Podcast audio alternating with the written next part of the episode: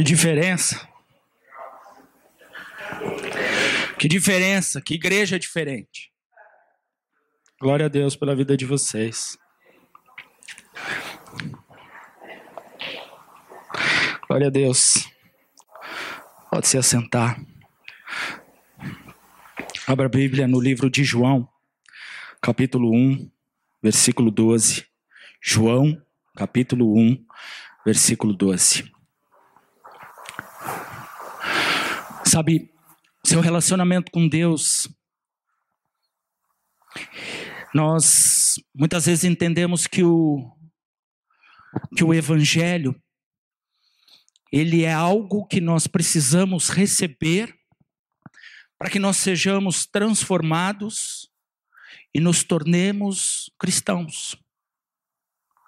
Muitas vezes nós recebemos essa palavra, aprendemos o evangelho, que significa boas novas, e entendemos que a partir dali nós seremos novas criaturas pelo conhecimento da palavra. Eu quero que você entenda que o teu relacionamento com Deus é o reflexo do evangelho que você tem vivido. O seu relacionamento com Deus, ele é o reflexo do evangelho que você tem vivido dentro da sua casa. Ele tem que ser o reflexo do evangelho que você vive no seu trabalho. Ele tem que ser o reflexo do evangelho que você vive na sua família. O seu relacionamento com Deus, ele é o reflexo da vida de Deus na sua própria vida. E eu quero que você entenda isso.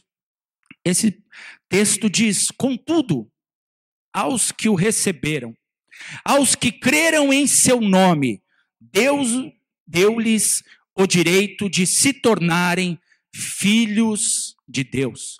Eu vou ler novamente. Contudo, aos que o receberam, aos que creram em seu nome, deu-lhes o direito de se tornarem filhos de Deus. Meu irmão, eu quero que você entenda. Minha irmã, eu quero que você entenda hoje. Sabe o que você é? Filho de Deus, filha de Deus. Sabe o que significa isso na sua vida? Que você não é órfão. Em primeiro lugar, existe uma coisa chamada paternidade. Paternidade traz tudo que o pai tem sobre a vida do filho. Tudo. E você não é apenas filho de um pai natural. A Bíblia diz que você é filho do Deus vivo. Quando Jesus foi questionado e respondendo uma série de coisas. O que mais incomodava aqueles sacerdotes e aqueles religiosos da época era o fato de ele se fazer filho de Deus. E aí você pode perguntar, por que, pastor? Porque eles aceitavam qualquer coisa. A religião aceita qualquer coisa. A religião, quando ela é cheia de dogma, quando ela tem uma série de preceitos, ela aceita tudo menos que você seja filho de Deus. Sabe por quê? Filho tem liberdade liberdade de estar na presença do Pai. Eu não sei aqui quantos aqui têm filhos ou têm pais, não sei se você já os perdeu, eu não sei, mas eu quero dizer a você que o teu relacionamento com Deus tem que ser muito melhor, muito maior, muito mais real, muito mais profundo, muito mais verdadeiro. E o seu coração tem que ser tão sincero diante de Deus que aquilo que você não fala para o seu pai natural, você fala para Deus. É só assim que Deus te enxerga como filho. E essa palavra diz que se você recebeu, se um dia você entendeu aquilo que Cristo fez, você tem o direito, você tem o direito de ser chamado filho de Deus. O seguinte versículo diz assim, no 13: Os quais não nasceram de descendência natural, nem pela vontade da carne, nem pela vontade de algum homem, mas nasceram de Deus. Tem gente que diz assim: Pastor, eu nasci assim, vou viver assim, vou morrer assim, porque minha vida, ela é assim. Minha mãe foi assim, meu pai foi assim, meu avô foi assim, minha avó foi assim, os meus filhos já estão se tornando assim. Deixa eu dizer uma coisa para você: até quando o diabo vai dizer para você a história da sua vida? Porque é ele que diz, todas as vezes que ele põe no seu ouvido e diz: Olha, olha para trás, olha a sua família, olha aquilo que eles viveram, porque é que você espera viver algo melhor. Você tem que responder, porque eu sou filho de Deus. Todas as vezes que você entende isso, você começa a entender o significado de ter um relacionamento com Deus. Sabe, a gente diz e faz tantas coisas. A gente levanta da cama e a gente tem, às vezes, o bom senso e às vezes o bom humor de dizer bom dia para quem está do lado. Quem é casado sabe disso. Às vezes você levanta, nem sempre é um bom dia, mas você tem que olhar para sua esposa e dizer bom dia, e ela tem que te dizer bom dia, porque se ela não diz e você não diz, o dia já começa torto. Por mais que as coisas estejam bem, ele já enrola logo de cara. E aí a tendência natural que qualquer pingo de chuva seja uma enchente. Ah, ela me olhou e não gostou. Mas não foi que ela te olhou e não gostou. Foi o bom dia lá atrás que não rolou. Isso tudo é cíclico. O relacionamento com Deus é igual.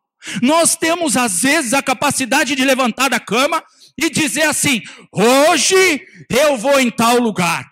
Hoje eu tenho um dia cheio, hoje eu preciso fazer isso. Quem trabalha já tem tudo planejado na cabeça. Eu tenho esse cliente, eu tenho aquele, eu tenho que estar em tal lugar. Meu Deus, eu preciso de tempo para isso. Olha, precisa se multiplicar o tempo, o trânsito, isso, aquilo, aquele outro. Olha as dificuldades, as adversidades. Quem liga, é, acorda de manhã e atende um telefone e é alguém cobrando, já começa o dia como terminou o outro. Aí você diz, meu Deus, parece que nada muda. Mas eu deixa eu falar uma coisa para você. Você tem que dizer bom dia para o teu pai. Você tem que acordar de manhã e dizer, Senhor, o Senhor esteve aqui. Aí você diz, pastor, mas eu não vejo. Sabe por que você vê? Porque você abriu o olho. E se você abriu o olho, é porque Deus te visitou na madrugada. Se Deus não renovar as misericórdias, tudo que nós fazemos é sem sentido. Tudo que nós queremos, nós não vamos chegar a lugar nenhum. Nós só estamos vivos, em pé, por causa de uma coisa chamada misericórdia. Nenhum de nós é nada. Nada. Nem eu aqui em cima, nem vocês aí, nem ninguém lá fora, ninguém tem nada. Nada em nós serve para alguma coisa. Se nós juntarmos tudo que somos e pusermos dentro de um grande pacote, dá para escrever nada. Porque de nós mesmos não pode sair nada. Sabe por que nós fazemos? Porque Deus quis. Sabe por que nós estamos vivos? Porque Deus quis. Sabe por que nós servimos a Deus? Porque Ele quis. E nós só entendemos que somos instrumentos vivos nas mãos de um Deus vivo. Só que se você entende que se você é vivo, você passa por todas as lutas. Você às vezes acorda, não diz para Deus, ei Deus, olha, obrigado, o Senhor esteve aqui. Sabe o que muitas vezes a gente faz? A gente abre a janela, vê um dia como esse e diz, ei Deus, logo no domingo, tanto dia para chover, vai chover logo no dia de folga. Tanto dia para fazer frio. Vai esfriar logo no fim de semana? Deixa eu dizer uma coisa para você. Deus é Deus. Não importa a chuva, o sol, a neve, a dor, a luta, a adversidade, tudo isso está abaixo daquilo que Deus é. Então sabe o que você faz? Ei hey Deus, bom dia. Senhor, hoje eu preciso mais uma vez de Ti. Muitas vezes eu fico sentado na cama e eu fico orando. E eu não ponho o pé no chão e eu fico falando para Deus: O que é que o Senhor quer? O que, é que o Senhor quer que eu faça? Porque se eu pensar nos meus problemas, eu não faço nada. Se eu pensar nas dificuldades que eu tenho, eu não faço nada. Se eu pensar que eu tenho que lutar, trabalhar, e às vezes aquilo que você ganha não dá para aquilo que você necessita, você nem sai. Sabe quem é que pode mudar a história? É aquele que te fez acordar. E se ele mudar a sua história, quando você voltar para aquele mesmo lugar, a sua cama de noite, sua vida já não vai mais ser a mesma. Nós precisamos entender que relacionamento com Deus é isso. Você vem à igreja, e aí você ouve, e aquilo que o pastor traz muitas vezes toca o seu coração, inflama seu coração, você sai daqui arrebatado no espírito, e você vai embora, e você chega em casa, ainda mais vocês, que vocês vêm no culto de manhã. Quando eu vou ministrar de noite, o meu povo normalmente é à noite, então eu digo que eles duram um pouquinho mais. Agora, quem vem de manhã, às vezes, às sete horas da noite, na hora que você está vendo o Fantástico, tudo caiu por terra. Sabe por quê? A única coisa que te sustenta é a presença de Deus. A única coisa que te faz viver nesse mundo terrível é o relacionamento que você tiver e quiser ter com Deus. Sabe o que a televisão vai mostrar para você? O mundo. Sabe quem é dono da televisão? O mundo. Sabe o que o mundo faz? Ele batalha para que ele mesmo seja colocado dentro da nossa vida. Sabe o que Deus faz? Ele espera que eu e você desejemos de todo o coração viver um relacionamento real com Ele. E às vezes você passa o seu dia brigando com todas as situações. Às vezes você passa o seu dia lutando e brigando e aí você às vezes está trabalhando, às vezes no dia a dia, é filhos, família, relacionamento, uma série de coisas que você passa, que eu passo, que todo mundo passa. E aí quando chega na metade do dia, você já murmurou, você já reclamou, você já amaldiçoou, você já desdenhou e você já perdeu a fé. E aí a gente acha que a gente não faz isso. Lógico que faz. Quando você olha para fora e diz: Poxa, que tempinho, você está murmurando. Quando você pega um trânsito, o cara breca, ou te fecha, ou ele para no trânsito, e aí você fala assim: o que, que é isso? Que trânsito é esse? Meu Deus, eu vou chegar atrasado. Você está murmurando. A murmuração, ela não é somente aquilo que você acha que pode ou não reclamar. A murmuração é o propósito do coração, é a motivação do coração. A motivação do coração, quando é Deus, você não murmura, você vê Deus em todos os detalhes, você vê Deus em todas as coisas, você vê Deus nas menores coisas. Eu quero que você entenda essa manhã que o relacionamento com Deus vai te levar a coisas muito maiores, mas para que você chegue a coisas muito maiores, o relacionamento vai ter que se aprofundar muito. Sabe o que significa se aprofundar muito? Ele vai ter que ser o seu melhor amigo. Sabe qual é o grande problema? Nós nos cercamos de pessoas que nós amamos. E muitas vezes somos cercados por pessoas que nos amam. Mas nós precisamos entender que elas são naturais. Elas são normais, assim como nós. A limitação do ser humano com relação ao amor está estabelecido com relação àquilo que ele vive. É muito fácil eu ajudar alguém quando eu tenho para ajudar. E é muito difícil eu ajudar quando eu não tenho. Mas sabe o que o Evangelho diz? Que ajuda real é quando eu não tenho. É muito fácil eu amar quando alguém me ama. E é muito difícil amar quando alguém não me ama. Mas sabe o que Deus pede? Para você amar os que não te amam. Porque aí ele se revelará em você. E este seu relacionamento com Ele vai se tornar algo tão profundo que as pessoas vão querer estar perto de você. Não porque você tem dinheiro, não porque você tem bens, não porque você tem coisas que você possa acrescentar. Talvez você não tenha nada. Talvez você não tenha um gato para puxar pelo rabo. Talvez você não tenha nada. Mas as pessoas vão ter que querer estar perto de você porque elas querem aquilo que tem dentro de você. E é tão intenso incrível você ver isso. Às vezes a pessoa fala assim: puxa, eu quero tanto estar perto de você. Aí você fala para Deus: Deus, por que, que essa pessoa quer estar perto de mim? Eu não tenho absolutamente nada para oferecer. E a pessoa às vezes só quer ficar do seu lado. E às vezes você pergunta: por que, que você quer ficar do meu lado? É porque quando eu fico do seu lado eu tenho paz. Mas, irmão, eu tenho um monte de problemas, eu tenho lutas, eu tenho diversidades. Olha, eu estou passando por isso, estou passando por aquilo. E aí ele diz: engraçado, eu não estou passando por nada do que você está passando, mas eu não consigo viver o que você está vivendo. Eu não consigo ter a paz que você tem, eu não consigo ter a tranquilidade que você tem. Sabe o que chama isso? Relacionamento com Deus. O relacionamento com Deus é o reflexo do, do, evangelho que você quer viver. Você pode viver um evangelho religioso, cheio de dogmas, um evangelho onde você não pode, não faça, não deve, não isso, não aquilo. Ou você pode viver um evangelho que eu não faço, porque eu conheço o Deus que eu sirvo. Eu não posso porque não quero entristecer o coração do Deus que eu sirvo. E eu farei, ainda que eu não tenha condições naturais, porque eu conheço o Deus que eu sirvo. Isso é relacionamento. E às vezes a gente baseia o nosso relacionamento com Deus um relacionamento natural que a gente tem com as pessoas. Você precisa entender, Deus não tem limite. Nós temos. Até onde você quer ir? Já parou para se perguntar? Alguma vez você já olhou no espelho e disse: Até onde eu quero ir com Deus?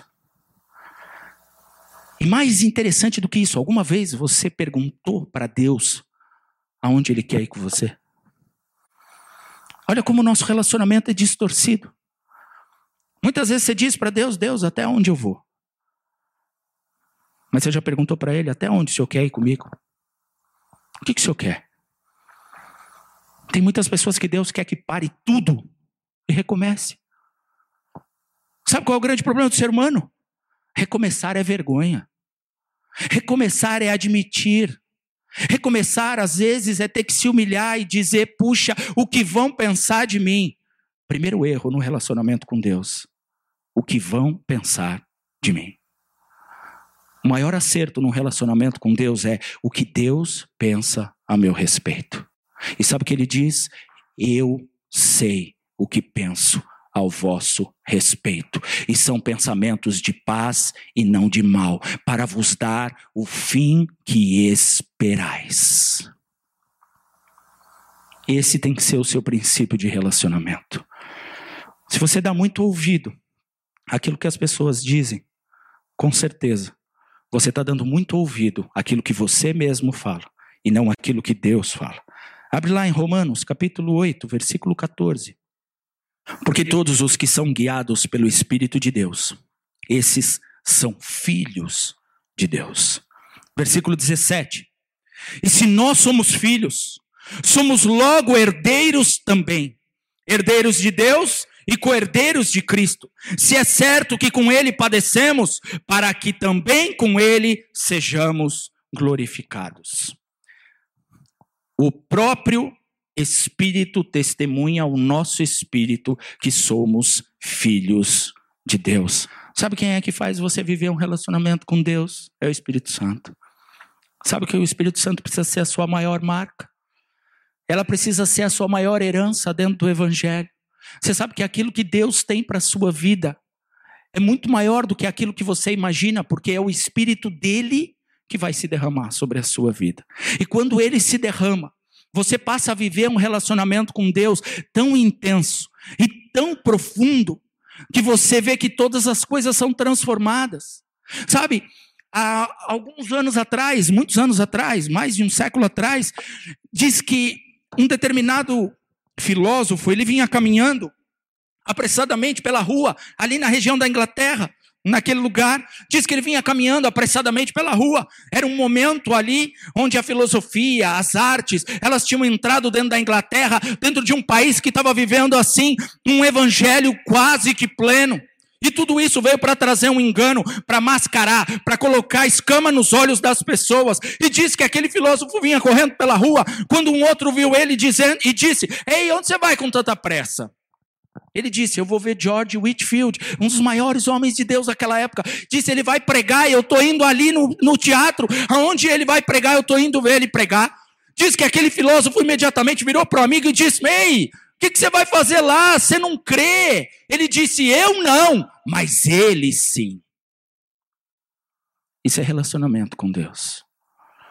O seu relacionamento com Deus tem que mudar a história de quem está perto de você. Talvez não porque ela creia, mas porque você crê.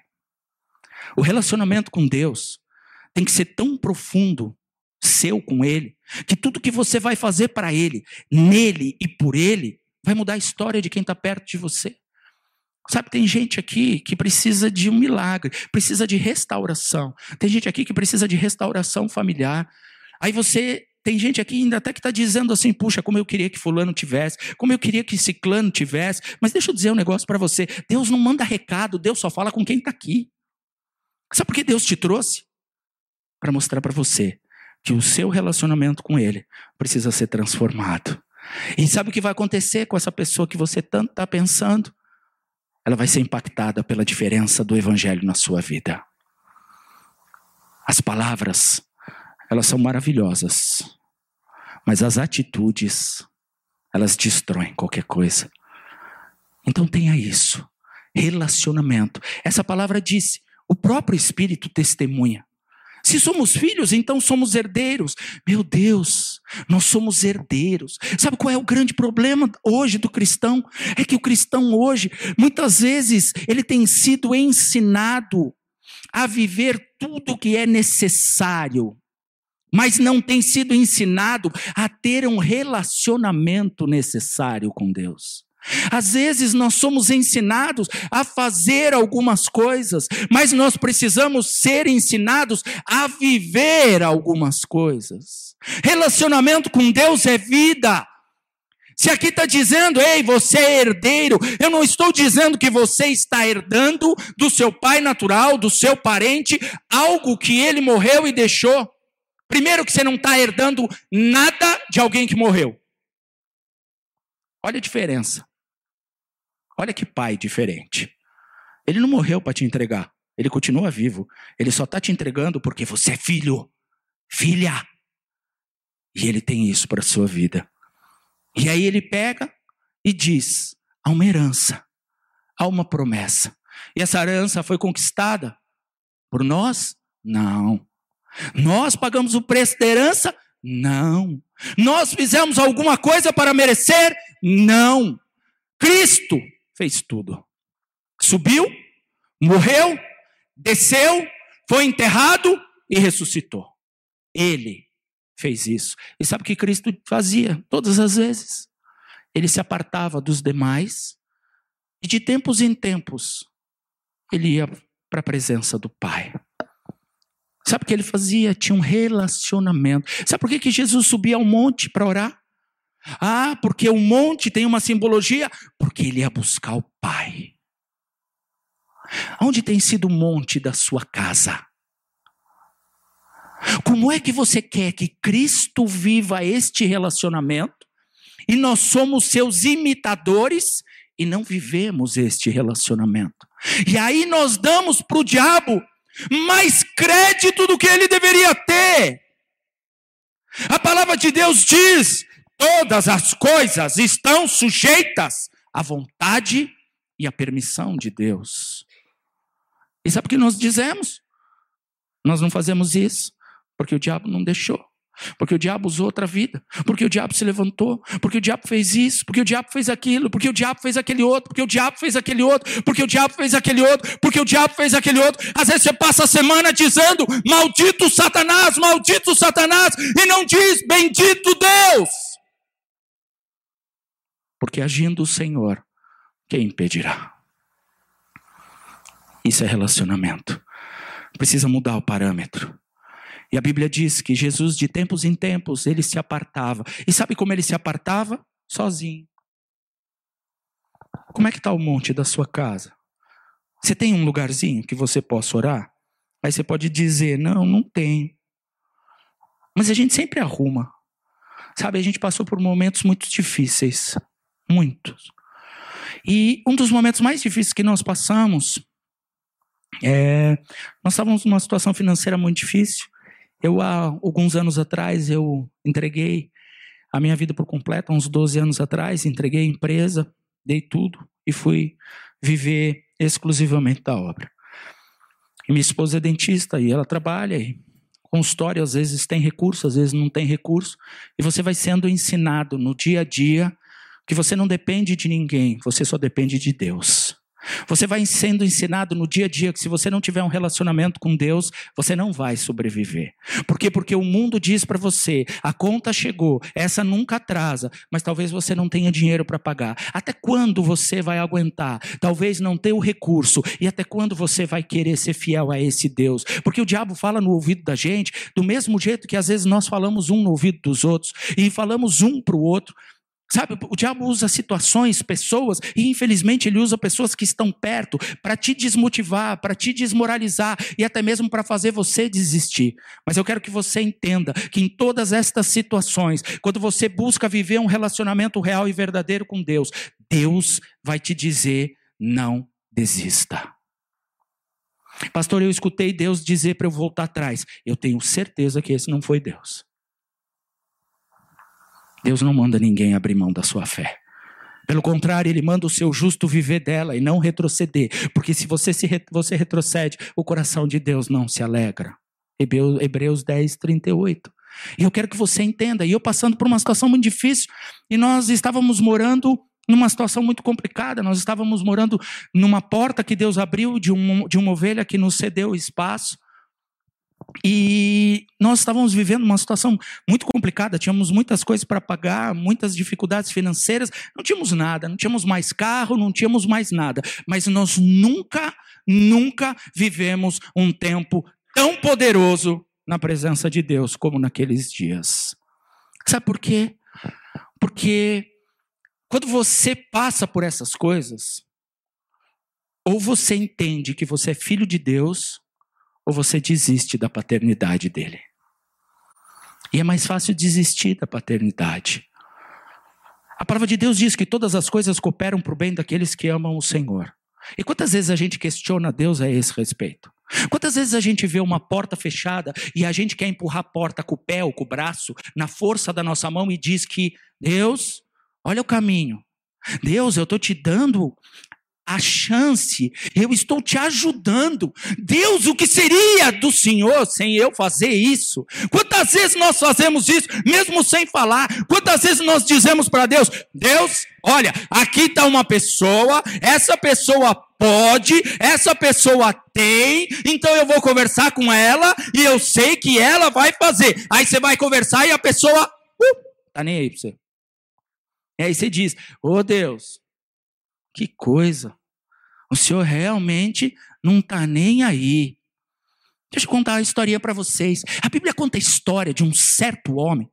Que esse homem, um dia tomado pelo Espírito de Deus, chegou para um homem que era rei chamado Acabe. E ele chega para o rei e diz assim: Ei, rei, você está vivendo o período mais negro da história. Não dá mais. Foram tantos reis que vieram sucessivamente que apartaram o povo de Israel da presença do Senhor. Relacionamento.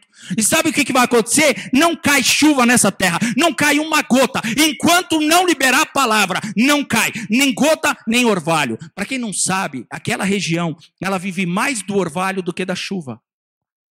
O orvalho da noite é o que rega sem queimar, porque a chuva num lugar que é desértico, ela simplesmente destrói toda a plantação. O orvalho não. A temperatura caiu, o orvalho vem, ele não inunda, não alaga, então ele traz a possibilidade daquilo crescer. Então nem chuva nem orvalho. Olha como Deus é detalhista. E aí diz a palavra que aquele homem, quando ele acabou de dizer para o rei: Rei, rei, não vai chover. Deus falou para ele assim: Ei, agora você vai lá para um lugar chamado Querite, tem um laguinho lá, suma da onde você está, porque o rei vai te perseguir. E aí você pode dizer: Poxa, que Deus ruim. Já que Deus tomou a vida dele, por que, que Deus fez isso com ele? Deixa eu dizer uma coisa para você: o seu milagre, ele não é só seu. O seu milagre é de todo mundo que te cerca. Sabe por quê? Porque do seu milagre muitas pessoas vão crer. Por causa do seu milagre muitas pessoas vão se converter. E às vezes você acha, Deus, por que eu estou passando essa aflição? Para que outros creiam. Deus, por que eu estou passando pelo vale? Para que você tire outros do vale. Deus, por que, que eu passo por essa angústia? Para que você saiba que Deus te ama. E mesmo na angústia, Ele é seu Pai. E a Bíblia diz que aquele homem ficou lá três anos. Olha que Deus esquisito. Três anos. Vai beber água do riacho. Ah, eu vou comer, preciso comer. Precisa. Sabe quem vai te alimentar? Um corvo. Diz que o corvo vinha pela manhã, trazia pão. Aí ele vinha outra vez no dia, trazia carne, trazia pão, trazia carne, trazia pão. Ai, que Deus maravilhoso, está me sustentando. Como Deus é na minha vida, como Deus é na minha vida. E ele vai mandando, vai mandando, vai mandando. Sabe quem fez companhia para Elias durante três anos? Ninguém. Sabe a única visita que ele tinha? O corvo. O que você acha que Deus levou ele? Para ter um relacionamento. Ei, profeta, você quer me servir ou eu quero te servir? Ah, Deus, eu quero te servir. Então você vai ficar sozinho comigo para saber se realmente eu sou seu Deus. As tuas necessidades eu supro. Então, se você entendeu o que Deus está dizendo para você essa manhã, talvez você esteja querendo que Deus supra as tuas necessidades para provar que Ele te ama. Mas quando Deus suprir as tuas necessidades, ainda assim vai existir a necessidade de relacionamento. E talvez você não esteja preparado para ter tudo. Porque quando nós temos tudo, nós esquecemos daquele que é o tudo. O alfa e o ômega. Nós cantamos aqui.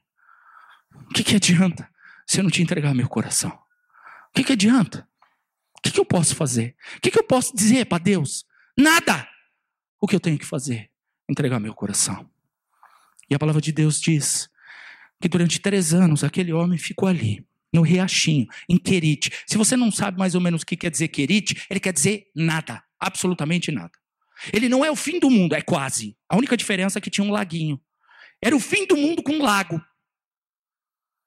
Tanto que ninguém achou Elias naquele lugar. Tão bom que era.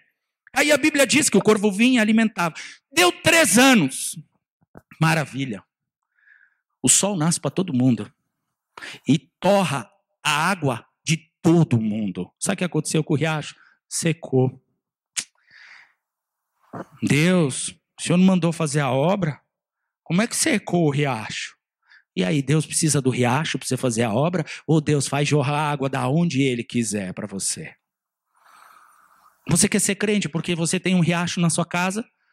Ou você quer ser crente porque Deus é o Deus da sua vida, seu Pai, justo, fiel e verdadeiro, tendo água, não tendo água, caindo do céu, vindo da pedra, vindo por um telefonema, vindo por alguém que vem trazer, não importa, é Deus cuidando de você. A palavra de Deus diz que secou. E não dá para ficar sem beber água, dá para ficar sem comer mas sem beber água não dá. Aí Deus disse para Elias: Ei, Elias, eu quero que você vá até um lugar. Lá tem uma mulher. E essa mulher eu já preparei, ela vai cuidar de você. E aí ele foi. Tremendo. A Bíblia é maravilhosa, porque tudo que está escrito nela é a história da nossa vida hoje. Às vezes a gente acha, nossa, o Velho Testamento, tanta coisa velha, tanta coisa antiga. Não, é o livro mais atual. Não adianta você pegar um livro, sabe, numa livraria, numa editora, de um homem muito esclarecido, que põe a foto dele na capa, que diz: Eu vou te ensinar, você vai ser isso, vai ser aquilo, vai ser aquele outro. Sabe por quê? A Bíblia, ela está aí à disposição de todo mundo. Aqui no Brasil nós somos extremamente abençoados por isso. Sabe o que, que custa? Dez minutos você parar e ler e dizer: Deus, me mostra o que, o que é que o Senhor quer. É simples. E aí diz que ele chegou na cidade, Sarepta, maravilhoso lugar. Não tinha água, não tinha nada. Três anos os animais já haviam morrido, não tinha plantação, estava esturricado. E aí ele chega e ele dá de cara com uma viúva com um filho. Olha que cenário lindo. Essa aí foi a mulher que Deus preparou. Qual é o nosso problema? A gente acha que Deus usa as coisas simples. Deus usa as coisas improváveis. Porque o simples não é o nosso simples, é o simples de Deus. E sabe qual é o simples de Deus? Haja luz. Aconteça o que acontecer, vai haver luz. O nosso Acho que eu vou procurar. Deixa eu ver. Sabe, pastor, às vezes a gente chega e fala assim: eu vou procurar lá na cidade. Deixa eu ver. Aí eu vou no maior, melhor lugar da cidade. Eu entro no lugar onde eu vejo que há prosperidade. Eu digo, nossa, tá todo mundo passando necessidade. Mas eu estou vendo que esse lugar é grande. E eu sei, Deus mandou eu vir, então eu vou me apresentar.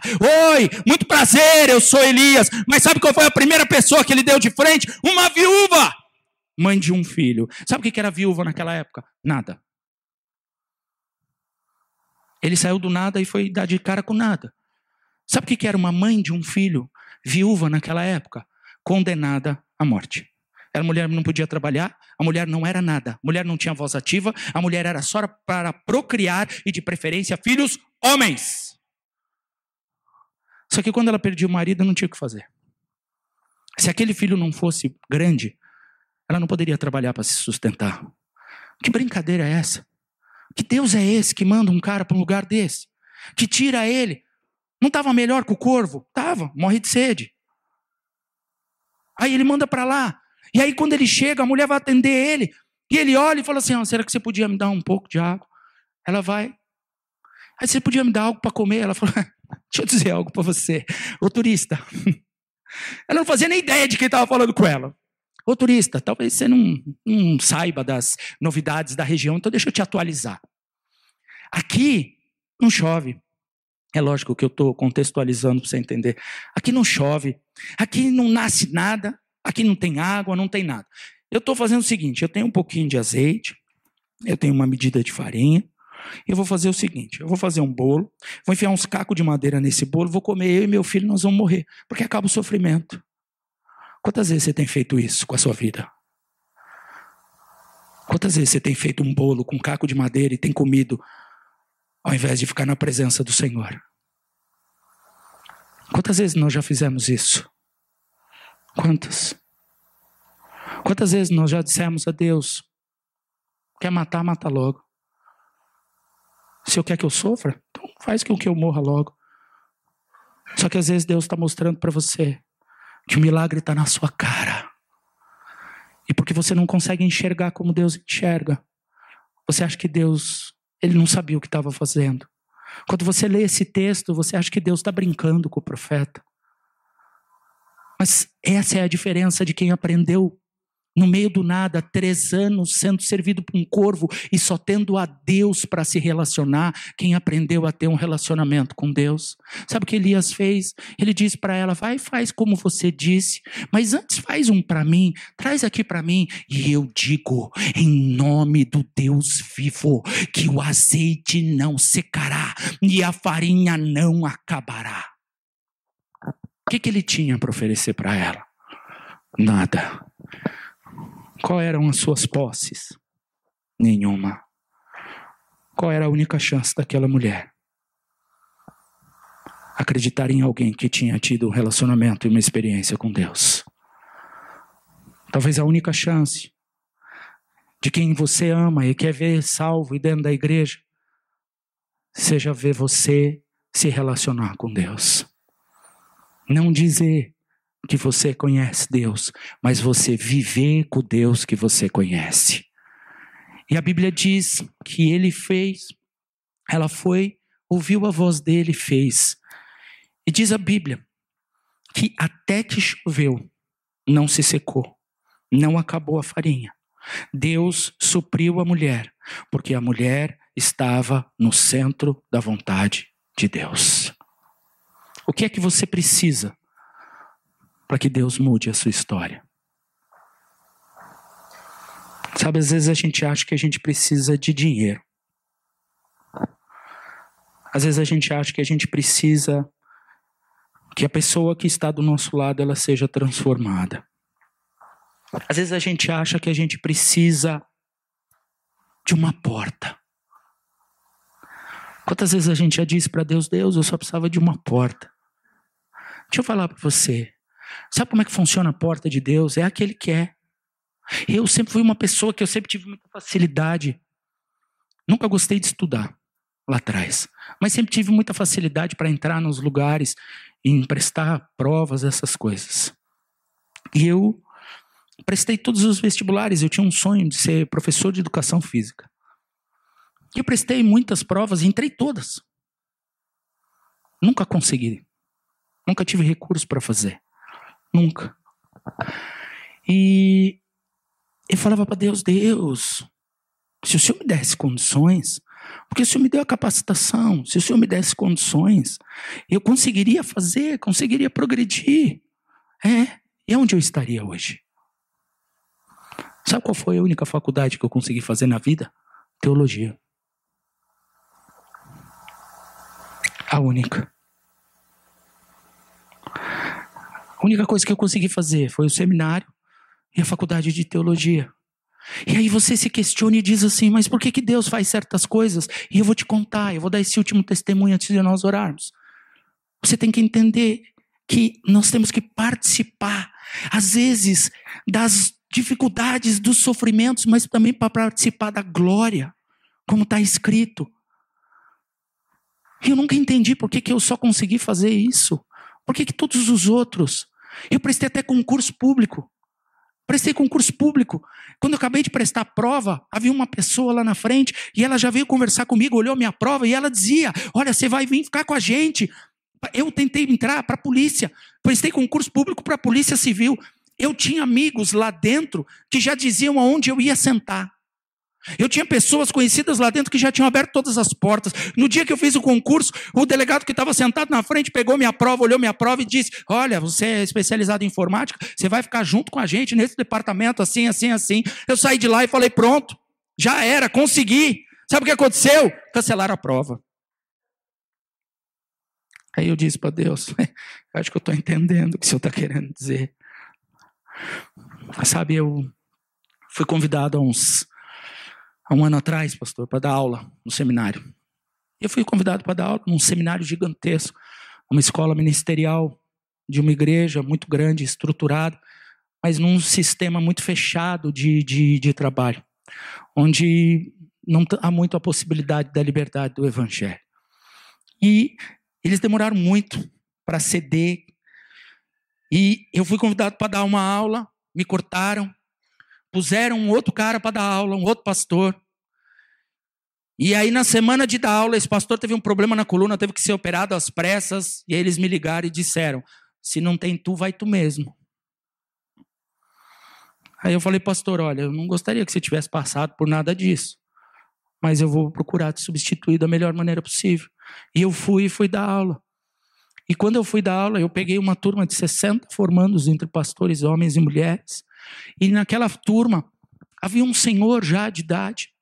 E aquele senhor, ele, depois eu fui descobrir que ele era o cara que ele desagregava e ele causava muitos problemas e deixava os pastores numa situação, os professores numa situação muito difícil. E a primeira pergunta que eu fiz para eles é: quem aqui tem um chamado? Quem tem um propósito? Eu estou dando aula para uma turma pastoral e eu fiz uma pergunta tipo assim: quem gosta de tomar água? É mais ou menos isso. Porque se o cara está fazendo um seminário pastoral, eu acredito que ele queira ser um pastor. A, a, a, mulher era a mesma coisa. Era uma coisa mais ou menos óbvia. Era mais ou menos um quebra-gelo, né? Tô quebrando gelo. Oi, quem tem o um chamado? Só para não dizer, oi, meu nome é Alessandro. Aí todo mundo responde, oi, Alessandro. Eu só fiz isso. E aí todo mundo levantou a mão. Eu falei, glória a Deus pela vida de vocês. Quem tem aqui sente, que sente no coração de fazer a obra tal? Todo mundo levantou a mão. Foi aquele, aquele, aquele momento de descontração. Eu falei, bom, agora eu vou dar aula. Vou nada. Aí, quando todo mundo abaixou a mão, esse homem levantou a mão. Pastor Alessandro, meu nome é Roberto, tenho 66 anos de idade. E eu sou formado na Federação Espírita. Quando ele falou, sou formado na Federação Espírita, eu falei, o diabo vai tentar me pegar na canela e eu vou pisar a cabeça dele, porque minha avó foi professora da Federação Espírita há 70 anos. E com 83, pregando num culto, eu vi aquela senhorinha que batia aqui, levantar e aceitar Jesus. Eu falei, então se o diabo acha que vai me pegar na curva, Deus vai pegar ele na reta. Aí eu deixei ele continuar. E ele é assim. Então, eu fiz seminário numa outra igreja, e eu isso, isso, isso, isso, mas eu quero te dizer que eu não levantei a mão porque eu não me sinto digno. Eu falei, glória a Deus, pensei comigo, tem um sincero nessa classe, porque nenhum de nós é digno. E quando a gente acha que é, a gente não é. E quando a gente acha que não é, Deus faz com que seja. É sempre assim que Deus trabalha. Se diz eu quero, aí não acontece. Aí se diz Deus, eu não quero. Aí Deus pega e te empurra. Aí você fala, tá bom, Deus, agindo com essa delicadeza, quem te impedirá? Né? Mais ou menos assim. E aí a gente foi, eu fui levando a conversa, pois não, vai, pode falar, seu Roberto. Não, pode me chamar de Roberto, tal. Ele quebrou o gelo para depois dar em mim assim, com uma delicadeza. Ele falou: então é isso. Eu não me sinto digno, e porque eu não me sinto digno, eu não me vejo sendo pastor, eu não vejo nada disso, que não sei o quê, que não sei o quê, que não sei o quê. Aí ele, todo mundo, eu via nos alunos os olhares um para o outro, tipo assim, nossa, o cara acabou de chegar, mais uma vez, mais um professor. Ele acabou de falar, eu falei, Roberto, deixa eu dizer algo para você. Pode dizer, pastor. Eu falei, eu louvo a Deus pela sua vida. Ele arregalou o olho desse tamanho. Ele falou, por quê? Eu falei, porque eu achei um honesto no meio de 60. Eu falei, não que vocês não sejam, mas esse aqui, eu vou ver Deus levantar. Aí ele, o olho dele trincou. Eu falei, eu já sei onde Deus vai chegar. E comecei a dar aula. E aí eles me deram PowerPoints, as apostilas. E eu falei para Deus: lascou-se. Eu não consigo dar aula assim. Eu abro a Bíblia e vamos deixar Deus ser Deus. E aí eu pus no primeiro PowerPoint, no primeiro dia de aula, e ele ficou congelado. Ficou a margem do data show, o fundo dele ali. Porque eu dei aula dois meses e eu não mudei para o segundo slide. Quando eu dei o último dia de aula, eu olhei para o slide, aí eu dei umas passadas rapidinho assim no botão, que era para se alguém passasse e visse que eu tinha avançado. Para não ficar tão diferente.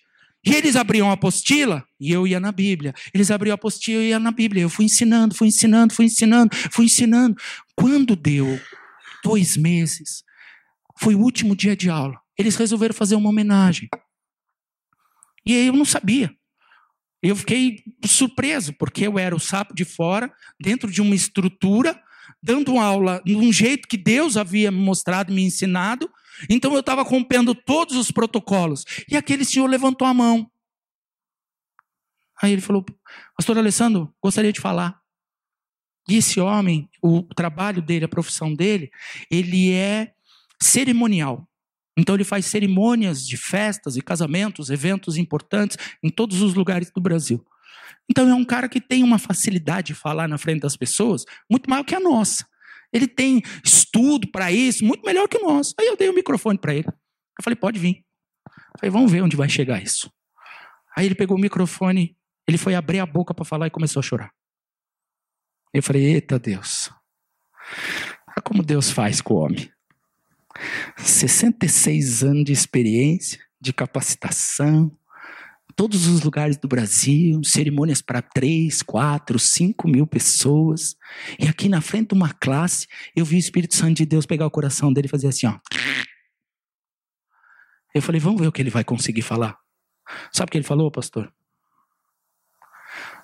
Pastor, eu só queria te dizer algo. Eu vim para o curso para conhecer e aprender só para ter mais conhecimento. E essa aula mudou minha história. E eu só vim aqui para dizer para o Senhor que hoje eu vou me batizar. Sabe o que, que valeu aqueles dois meses dentro daquela classe? Uma vida. Sabe o que vale mais do que uma vida? Nada. Nada. O que eu vi Deus fazer dentro daquela sala foi sobrenatural. Todos os alunos, sem exceção, choravam quando ele disse que ia se batizar, porque eles viram três anos aquele homem com o coração endurecido e ele criando problemas. Professores já tinham sido afastados por causa dele. E naquele dia ele estava dizendo: Deus mudou a minha vida. O que é que você precisa para fazer a obra de Deus? O que você precisa para ser fiel? O que é que você precisa para viver um relacionamento real com Deus? Já parou para perguntar? Será que você vai levantar todos os dias como você talvez tenha levantado hoje ou ontem? Será que você vai deixar os problemas do dia a dia, as tuas decepções impedirem Deus de ser Deus? Existe uma frase que diz assim: deixa Deus ser Deus. Ele sabe muito bem fazer. Nós queremos ajudar, mas nós não podemos ajudar. Nós queremos fazer, mas nós não podemos. Nós só somos permitidos a fazer se nós conhecemos Deus de com Ele andar. Deus trouxe você aqui hoje para que você entenda isso. Sabe, esse lugar é lindo. Lindo, gente. Essa igreja é linda, esse lugar é lindo. É lindo o que Deus está fazendo aqui. Mas sabe com quem que Deus conta para fazer isso? Com vocês. Sabe, a gente pode pôr o joelho no chão, orar e chorar. O pastor de vocês pode pôr o joelho no chão, orar, chorar, clamar. Mas eu não conversei com ele. Mas eu sei qual é a oração do coração dele. Deus me envia homens e mulheres que sejam segundo o seu coração. Porque para a obra a gente precisa de gente segundo o coração de Deus. Sabe, às vezes a gente acha que a gente faz algumas coisas para Deus e nós estamos cumprindo um protocolo. Eu estou tirando o meu compromisso. Eu já cumpri com o meu compromisso, então agora está tudo bem. Mas eu quero que você entenda: não existe tudo bem. Existe um relacionamento baseado em amor. Você não sai de perto de alguém que você ama e diz tudo bem. Então, como é que você sai de perto de Deus e diz tudo bem? E sabe qual é o mais triste disso? Que você sai de perto de Deus às vezes e diz tudo bem, e Deus continua do seu lado. Deus trouxe vocês aqui hoje para fazer com que vocês entendam isso. Apocalipse, último versículo, pastor, 21, 7. O vencedor dará tudo isso. Esse versículo é um dos mais importantes da Bíblia. Às vezes você acha que é uma redundância. Eu serei seu Deus e ele será meu filho. Sabe o que Deus está dizendo aqui? Eu vou continuar sendo Deus onipotente onipresente e onisciente. Eu vou continuar sendo o alfa e o ômega, o princípio e o fim. Todas as coisas estão submetidas à minha vontade. Eu não vou deixar de ser a estrela da manhã. Eu não vou deixar de ser Deus em toda a terra. Mas ainda assim, vocês serão meus filhos.